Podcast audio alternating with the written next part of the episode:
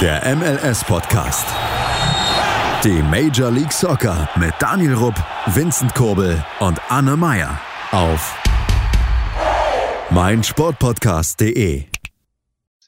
Willkommen zurück hier zu unserem MLS-Podcast. Wir sind mittlerweile bei der 83. Folge angelangt. Für alle, die uns noch nicht kennen, ich bin Daniel. Und ich bin Anne. Genau, Anne ist auch mit von der Partie. Wer heute leider nicht da ist, ist das dritte Rad am Fahrrad, Vincent. Spaß, Vincent, wir haben dich alle lieb. Aber der muss ja, er ist leider extra Runden laufen. Er ist leider, ja, er ist leider verhindert, aber wir sind wie gesagt zu zweit da. Ja, worüber reden wir heute? Ich würde sagen, wir fangen erstmal mit einem kleinen Turnier an von den Damen und zwar der Ski Beliefs Cup 2021. Anne, möchtest du uns zu diesem Ereignis berichten? Man, man kann es eigentlich kurz und knackig machen. Ganz nebenbei haben die US-Frauen mal wieder eine Trophäe gewonnen. Ich glaube, im US-Verband ist schon ein bisschen Unruhe, weil gar nicht mehr so viel Platz in den, in den Trophäenschränken ist. Also bei den Männern ist noch ganz viel Platz, aber bei den Frauen ist halt schon echt voll. Ähm, nee, man muss dazu aber auch sagen, der She Believes Cup, der ja eigentlich nahezu jedes Jahr stattfindet, mindestens aber jedes zweite Jahr, der fand unter anderem auch schon mal, ähm, meine ich zumindest, in Portugal statt und ist eigentlich immer ein so Turnier zwischen den US-Frauen oder mit den US-Frauen gegen andere große Fußballteams oder Nationalteams. Und äh, ja, dieses Jahr haben teilgenommen logischerweise die US-Frauen, die Frauen aus Brasilien, aus Kanada und aus Argentinien. Und für die US-Frauen war das quasi ungefährdet. Also sie haben all ihre drei Spiele, die sie hatten, gewonnen, ohne einziges Gegentor und haben das Turnier letztendlich mit einer, ja, mit einem Torestand, sagen wir es mal so, von 9 zu 0 gewonnen. Ähm, von daher, ja, ziemlich ungefährdet auf jeden Fall. Hattest du dir das angesehen? Nee, oder? Du hattest es nicht so groß mitbekommen. Mm, leider nicht. Ich habe es auch erst vor fünf Minuten von diesem Turnier gehört. Allgemein wusste ich ja tatsächlich gar nicht, dass es sowas überhaupt gibt in der Art dieses Turnier. Finde ich ehrlich gesagt ein bisschen schade, dass man das nicht so publik macht, da ich ja jetzt doch auch schon seit längerem eigentlich die US-Ligen verfolge und auch die Nationalmannschaften der Amerikaner. Aber ja, was ich gesehen habe, dann hat mir auch, wie gesagt, gefallen. Also gerade, wie du schon sagtest, 9 zu 0 Tore kann sich sehen lassen.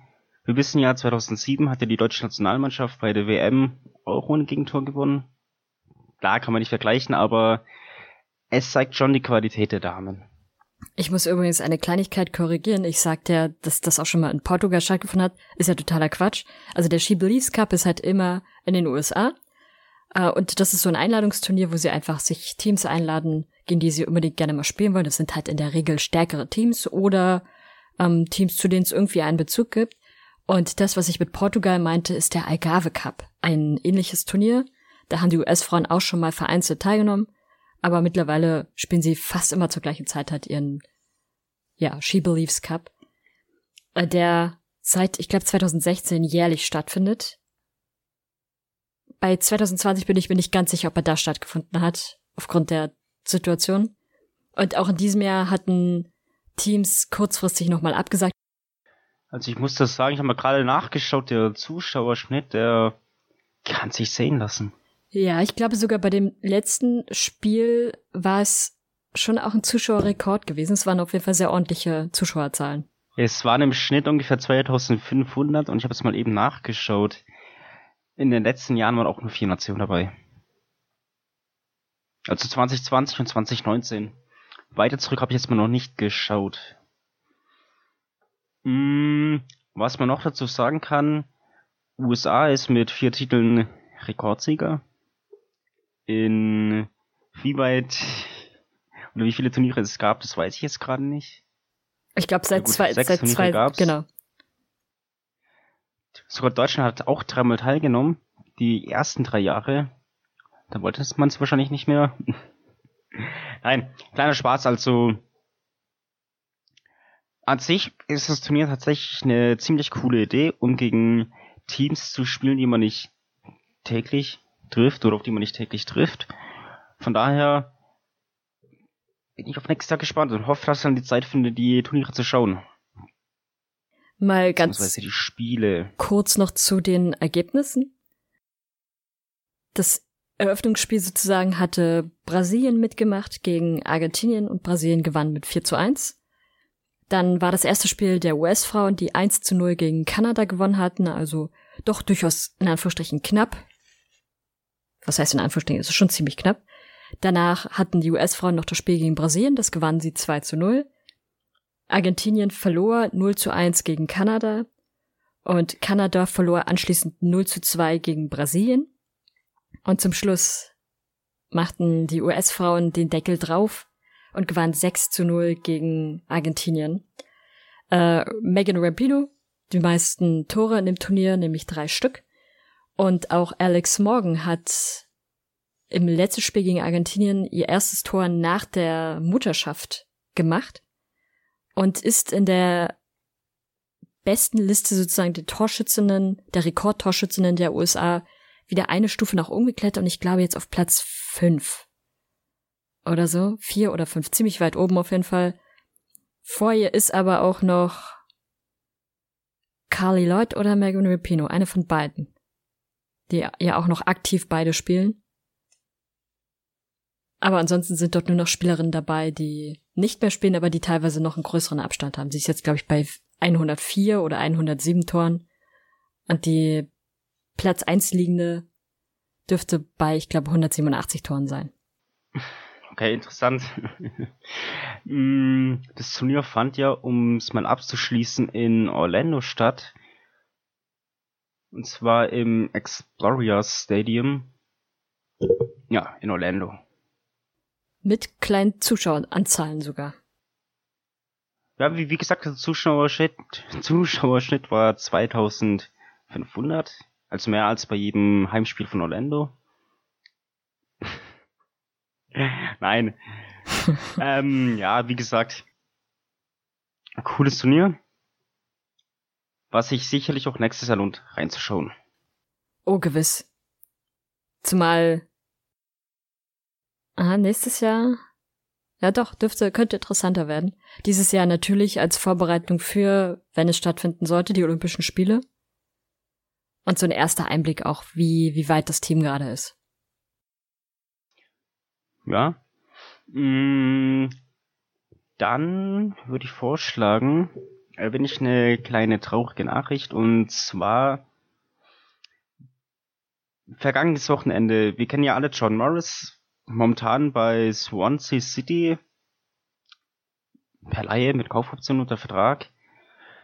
Ja, es war eine ziemlich harte Woche für ihn. Muss mit einer Knieverletzung ausgewechselt werden. Er hat jetzt keinen Kreuzbandriss, aber irgendeine andere eklige Verletzung, welche ihn für mindestens drei, vier Monate außer Gefecht setzen wird.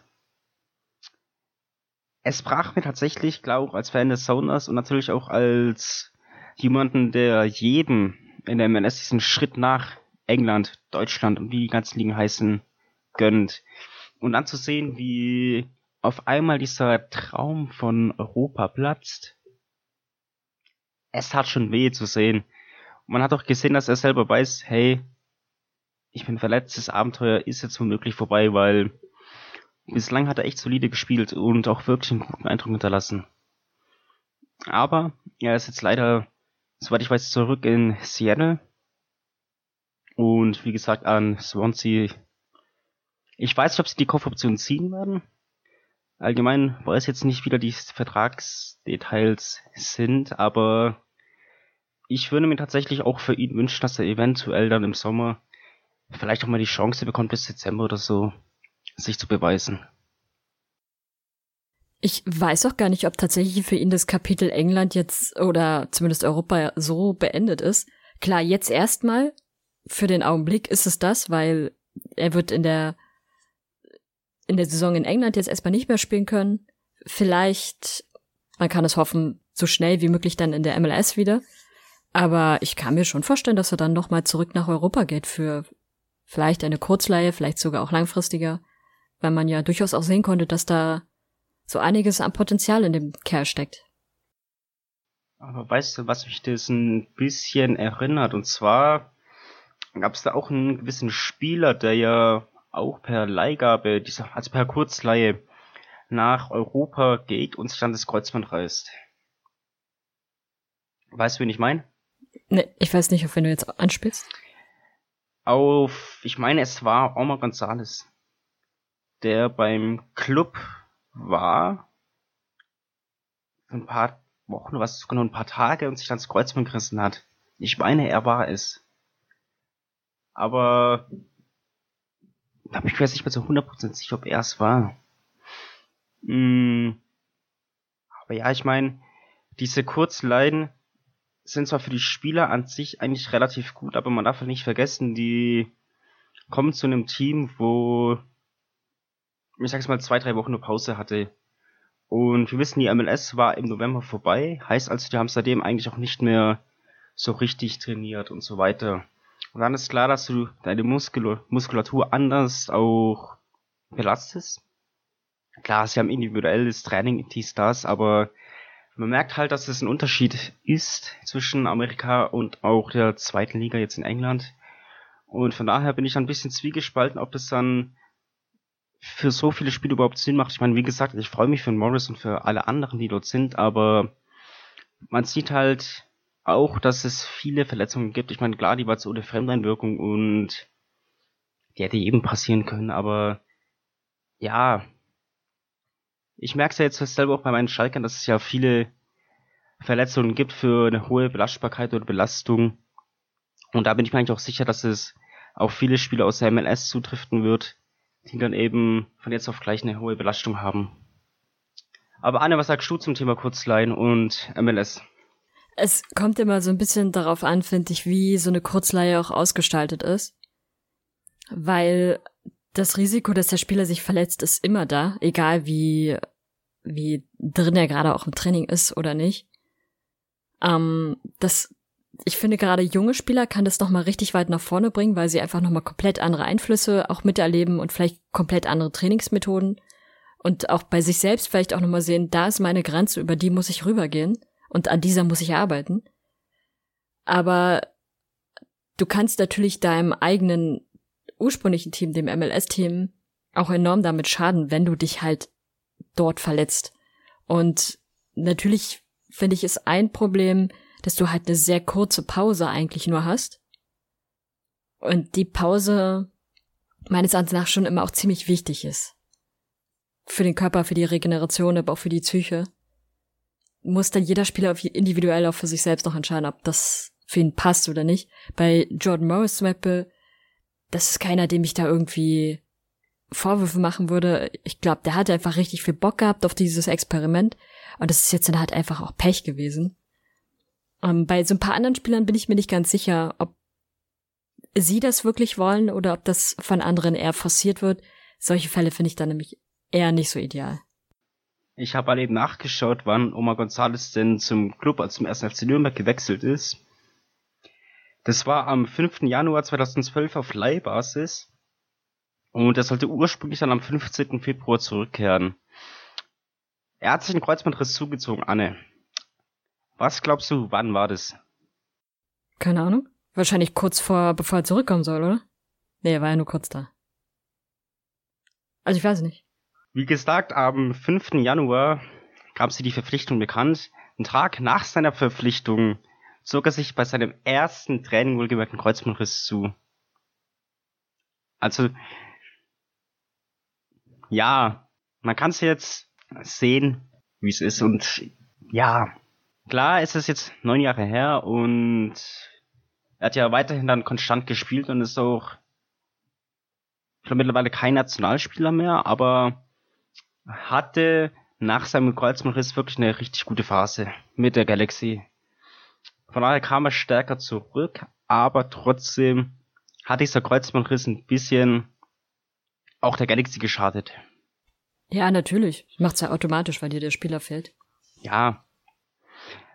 Aber ich würde vorschlagen, hast du noch was zum Thema Morris? Oder allgemein zu diesem Thema? Nee, erstmal nicht. Okay. Wir machen ein kurzes Päuschen und sind dann gleich wieder für euch da. Hey, Malte Asmus von meinsportpodcast.de hier. Ab März geht's weiter mit unseren 100 Fußballlegenden. Staffel 4 bereits. Freut euch auf Zlatan Ibrahimovic, Michel Platini, Cesar Luis Minotti, Paolo Maldini, um nur mal vier zu nennen. Und bis wir mit der vierten Staffel kommen, hört doch einfach noch mal rein in die bisherigen drei Staffeln. Ronaldinho, Sepp Meyer, Gary Lineker, Lothar Matthäus und viele weitere warten da auf euch.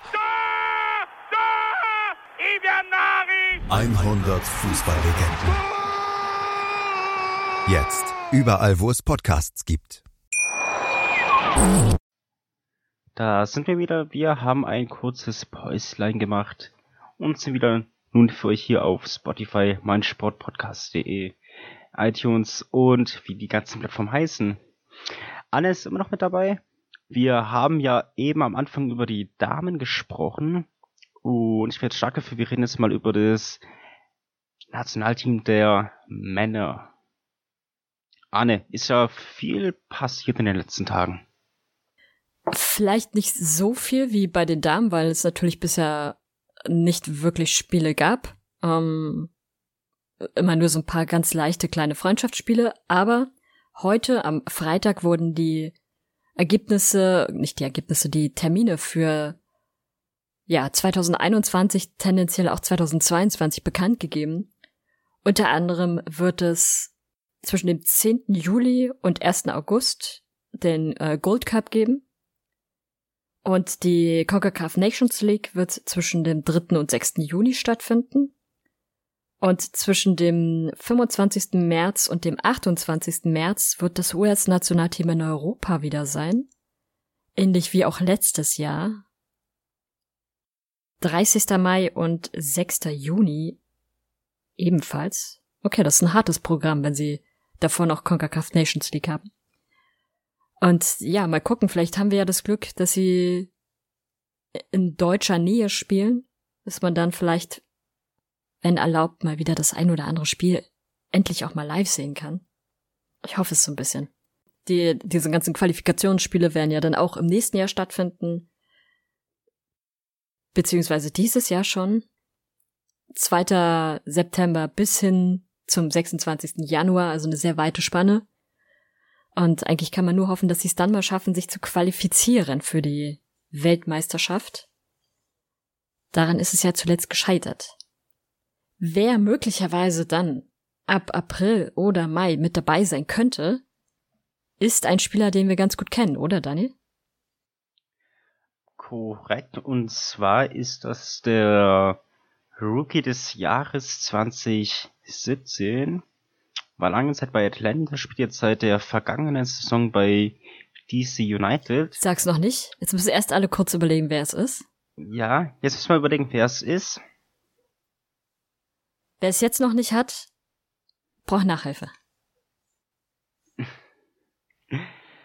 Und zwar ist es kein geringerer als Julian Gressel. Genau.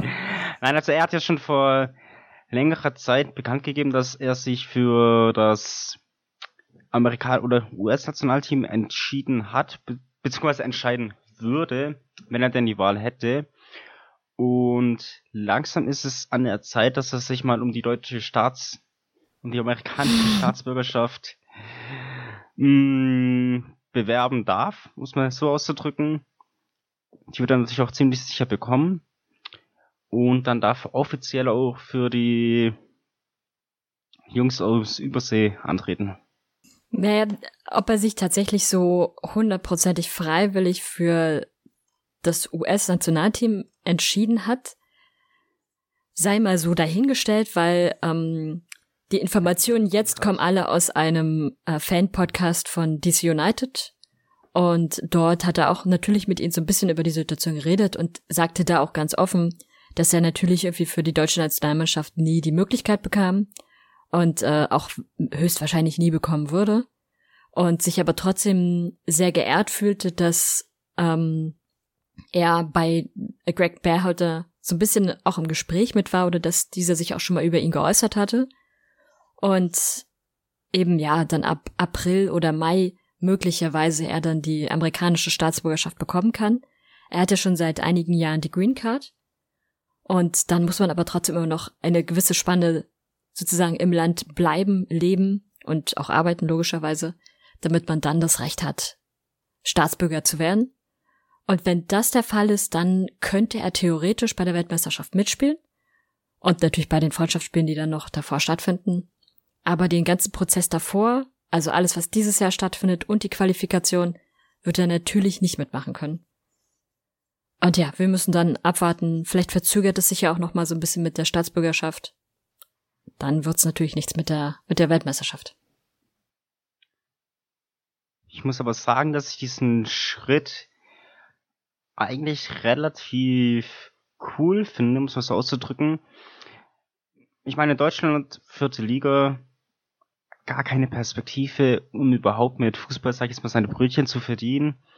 Da macht es seinen College-Abschluss, geht halt in die MLS, wird sofort aktiv, spielt guten Fußball, wird Spieler des Neuzugang des Jahres oder Rookie des Jahres und und und. Und fünf Jahre später kriegt er dann, und da kann er sich natürlich um die amerikanische Staatsbürgerschaft bemühen, bekommt dies natürlich auch mit hoher Wahrscheinlichkeit und dann darf er auf einmal Nationalmannschaft spielen. Ist an sich natürlich ein anderer Karriereweg, welchen ich aber ziemlich cool finde, wie gesagt. Weil, klar, fürs Nationalteam in Deutschland bekommt er keine Chance, das wissen wir beide, Anne. Und für Amerika, das Land, welches ihm natürlich die Möglichkeit gegeben hat, sich zu entwickeln und auch Profifußballer zu werden in, sag's mal, drei Jahren College-Zeit. Wahrscheinlich schon schön. Auf jeden Fall. Ich glaube aber auch, dass er sich in den USA einfach sehr, sehr wohl fühlt. Er hat seine Familie dort, also äh, Frau, Kind ja, und Hund.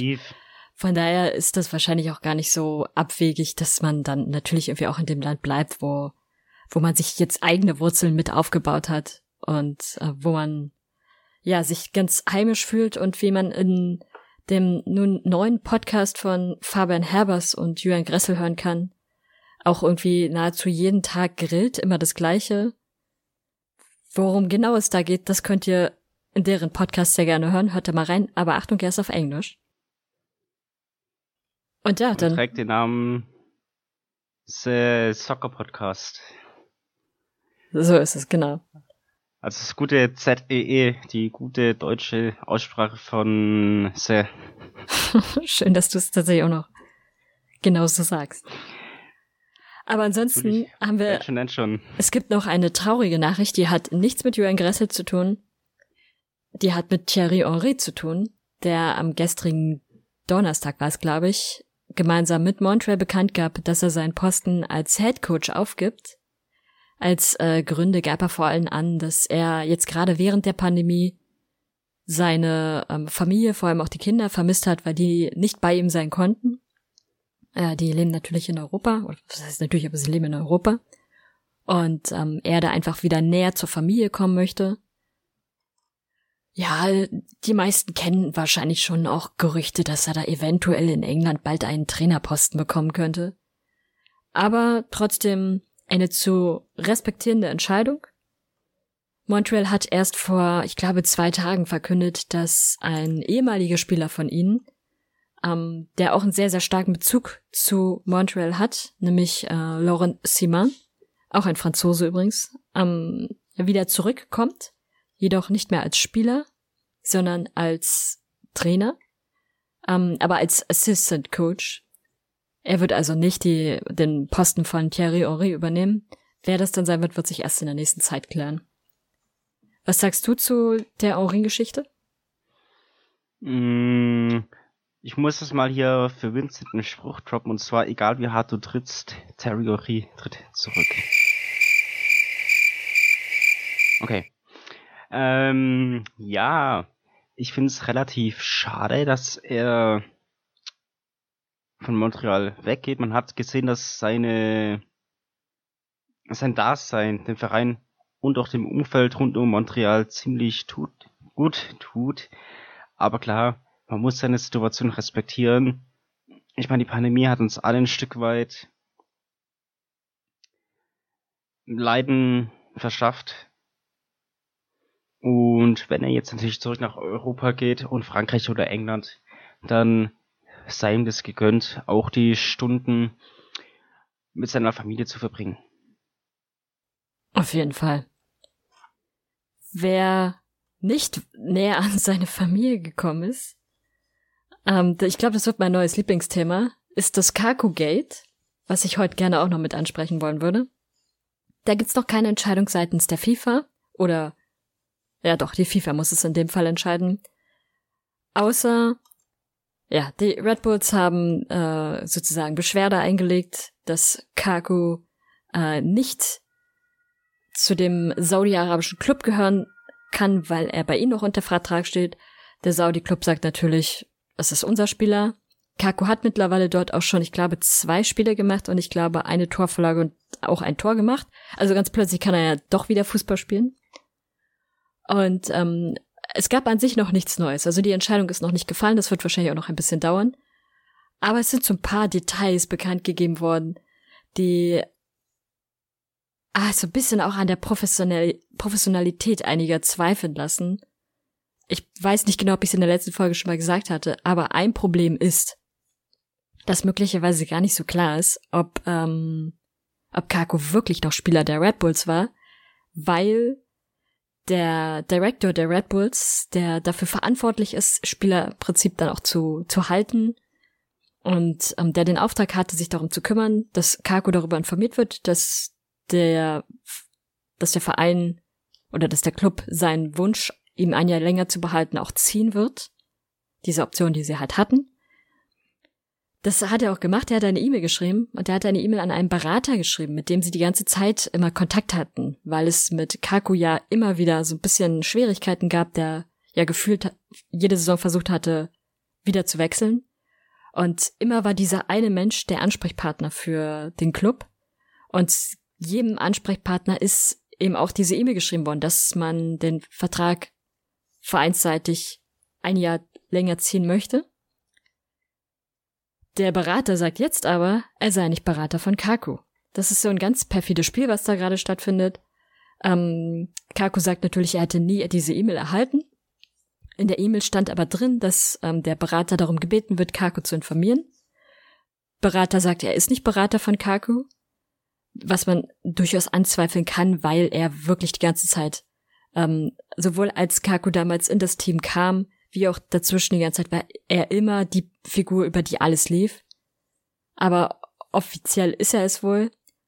Und ähm, ja, die E-Mail kam im letzten Jahr, also im März 2020.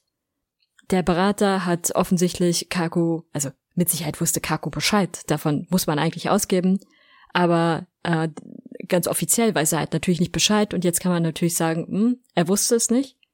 Und dementsprechend wäre dann rein theoretisch der Vertrag eben nicht mehr gültig. Aber das ist ein bisschen komplizierter, muss dann halt von, von der FIFA wirklich geklärt werden. Spricht auf jeden Fall, man kann so ein bisschen die Professionalität natürlich auch von dem äh, Spotting Director der Red Bulls äh, kritisieren. Man muss aber auch so ein bisschen den Charakter von Daku und äh, Daku sage ich schon, entschuldige Daku, du bist nicht gemeint, ich meine Kaku, äh, von Kaku und seinem Berater kritisieren. Äh, rein theoretisch hätte der Berater ja sagen können, der in dem ein Jahr dazwischen, dass er gar nicht mehr oder dass er nicht Berater von ihm ist und sich bitte an andere Personen gewendet werden soll. Da hat man einfach nur auf Zeit gespielt, die Zeit ausgesessen und halt den Mund gehalten. Mal gucken, wie sich das entwickelt. Und mal gucken, wie lange Kaku in Saudi-Arabien bleiben will. Er scheint ja nicht besonders gern lang bei Teams sein zu wollen. So viel zum Kaku-Gate aktuell. Ziemlich viel Input. Dafür, was du vorhin meintest, das war nur kurz. Naja, also ich finde, das ist ein relativ großer oder kleiner Kindergarten seitens Kaku. Ich halte euren Sportdirektor für professionell genug, dass er weiß, dass er den Berater informiert hat und wenn Kako meint, er müsse ein bockiges kleines Kind sein oder ein auf bockiges kleines Kind machen, dann soll das halt tun. Ich meine, Für den Verein in Saudi-Arabien ist es jetzt vermutlich eher kontraproduktiv, weil wenn er tatsächlich noch einen Vertrag hat bei den Red Bulls, dann werden die Spiele natürlich annulliert mit 13-0 gegen diesen Verein gewertet, was natürlich auch voll verständlich ist. Von daher ist es ein ziemlich hohes Risiko, welches auch der saudi-arabische Verein eingeht. Naja, ich gehe mal fast davon aus, dass man sich dann darauf einigen wird, dass er dort bleiben darf, dass da nichts annulliert werden muss. Ähm, aber, ja, aber warum? Ja, es, ich mein, die, diese Beratergeschichte ist halt so unglaublich unklar. Der Berater sagt halt, er sei nicht Berater von, von Kaku. Und äh, natürlich kann es schon sein, dass die, dass die beiden so unter der Hand, ohne dass es jemand wusste, andere Verträge miteinander abgeschlossen haben. Das heißt, dass, ähm, dass beispielsweise offiziell irgendeine andere Firma für Kaku der Spielerberater ist und der andere und er sozusagen immer nur so unter ferner Liefen lief. Ja, aber dann wird einer von beiden trotzdem dafür das definitiv Hops genommen von der FIFA. Und ich meine, Canan Lukic ist das beste Beispiel, der auch für drei Monate gesperrt wurde, soweit ich weiß. Weil sein Berater, damals war sein Vater sogar, ein bisschen dumme Sachen gemacht hat. Also, also auch Verträge ausgehandelt mit Vereinen, die dann im Endeffekt mehr oder weniger nicht zustande kamen.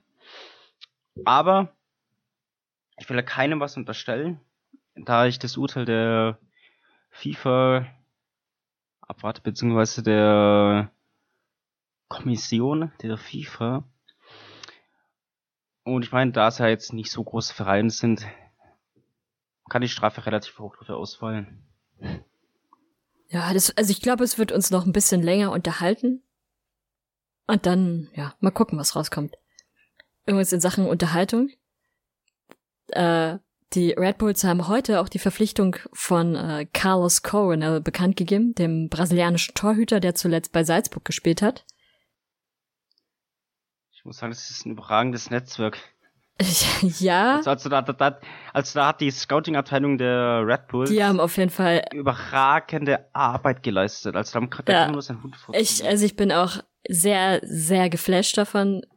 Ich weiß, ich kann quasi meine Tränen vor Freude kaum zurückhalten, dass man sich jetzt einen weiteren Torhüter holt, obwohl man vorne keinen im Sturm hat. Und also im Tor wird's richtig voll werden mit äh, drei sehr festen Torhütern eigentlich. Zwei davon mit einem International Slot. Und äh, ist, ich verstehe es nicht wirklich. Das, der ist durchaus ein guter Torwart. Das will ich ihm nicht absprechen.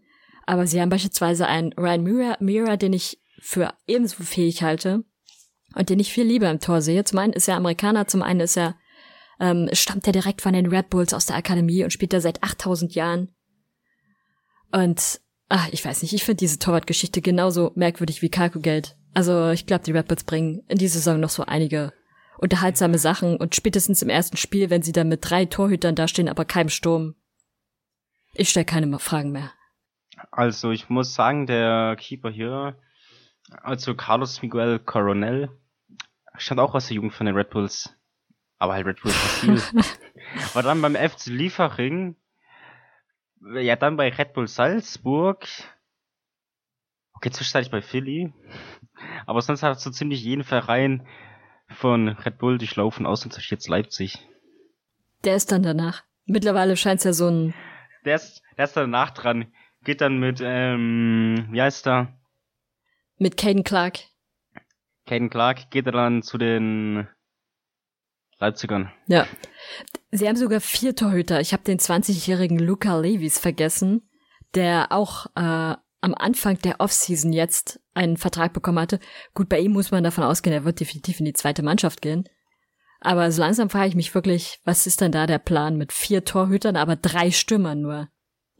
Mm, wir werden sehen. Wir werden sehen. Hast du ansonsten noch irgendetwas? Ähm, es gab ein paar neue Trikots, die aber jetzt nicht so super krass interessant sind.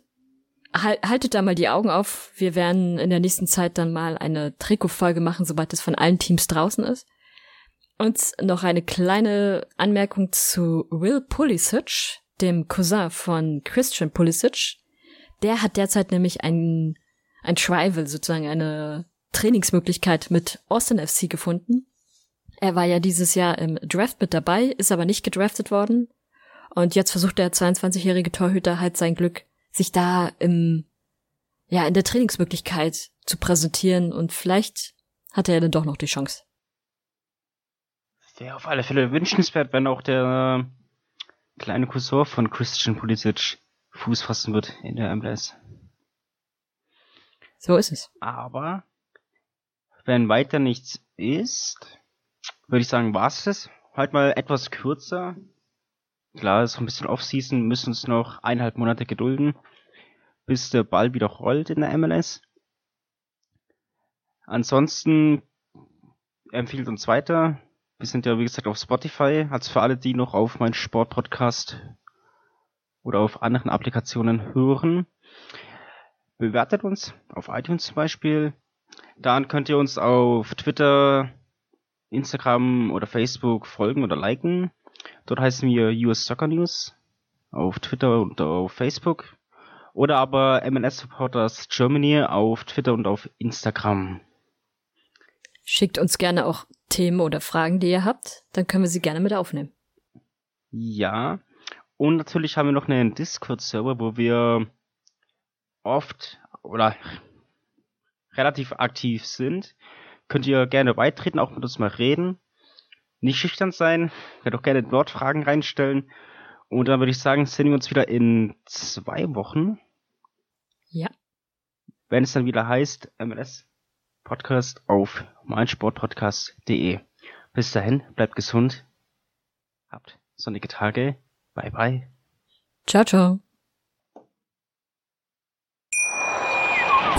Wie baut man eine harmonische Beziehung zu seinem Hund auf? Puh, gar nicht so leicht. Und deshalb frage ich nach, wie es anderen Hundeeltern gelingt, beziehungsweise wie die daran arbeiten. Bei Iswas Dog reden wir dann drüber. Alle 14 Tage neu mit mir, Malte Asmus und unserer Expertin für eine harmonische Mensch-Hund-Beziehung, Melanie Lippisch. Iswas Dog mit Malte Asmus. Überall, wo es Podcasts gibt.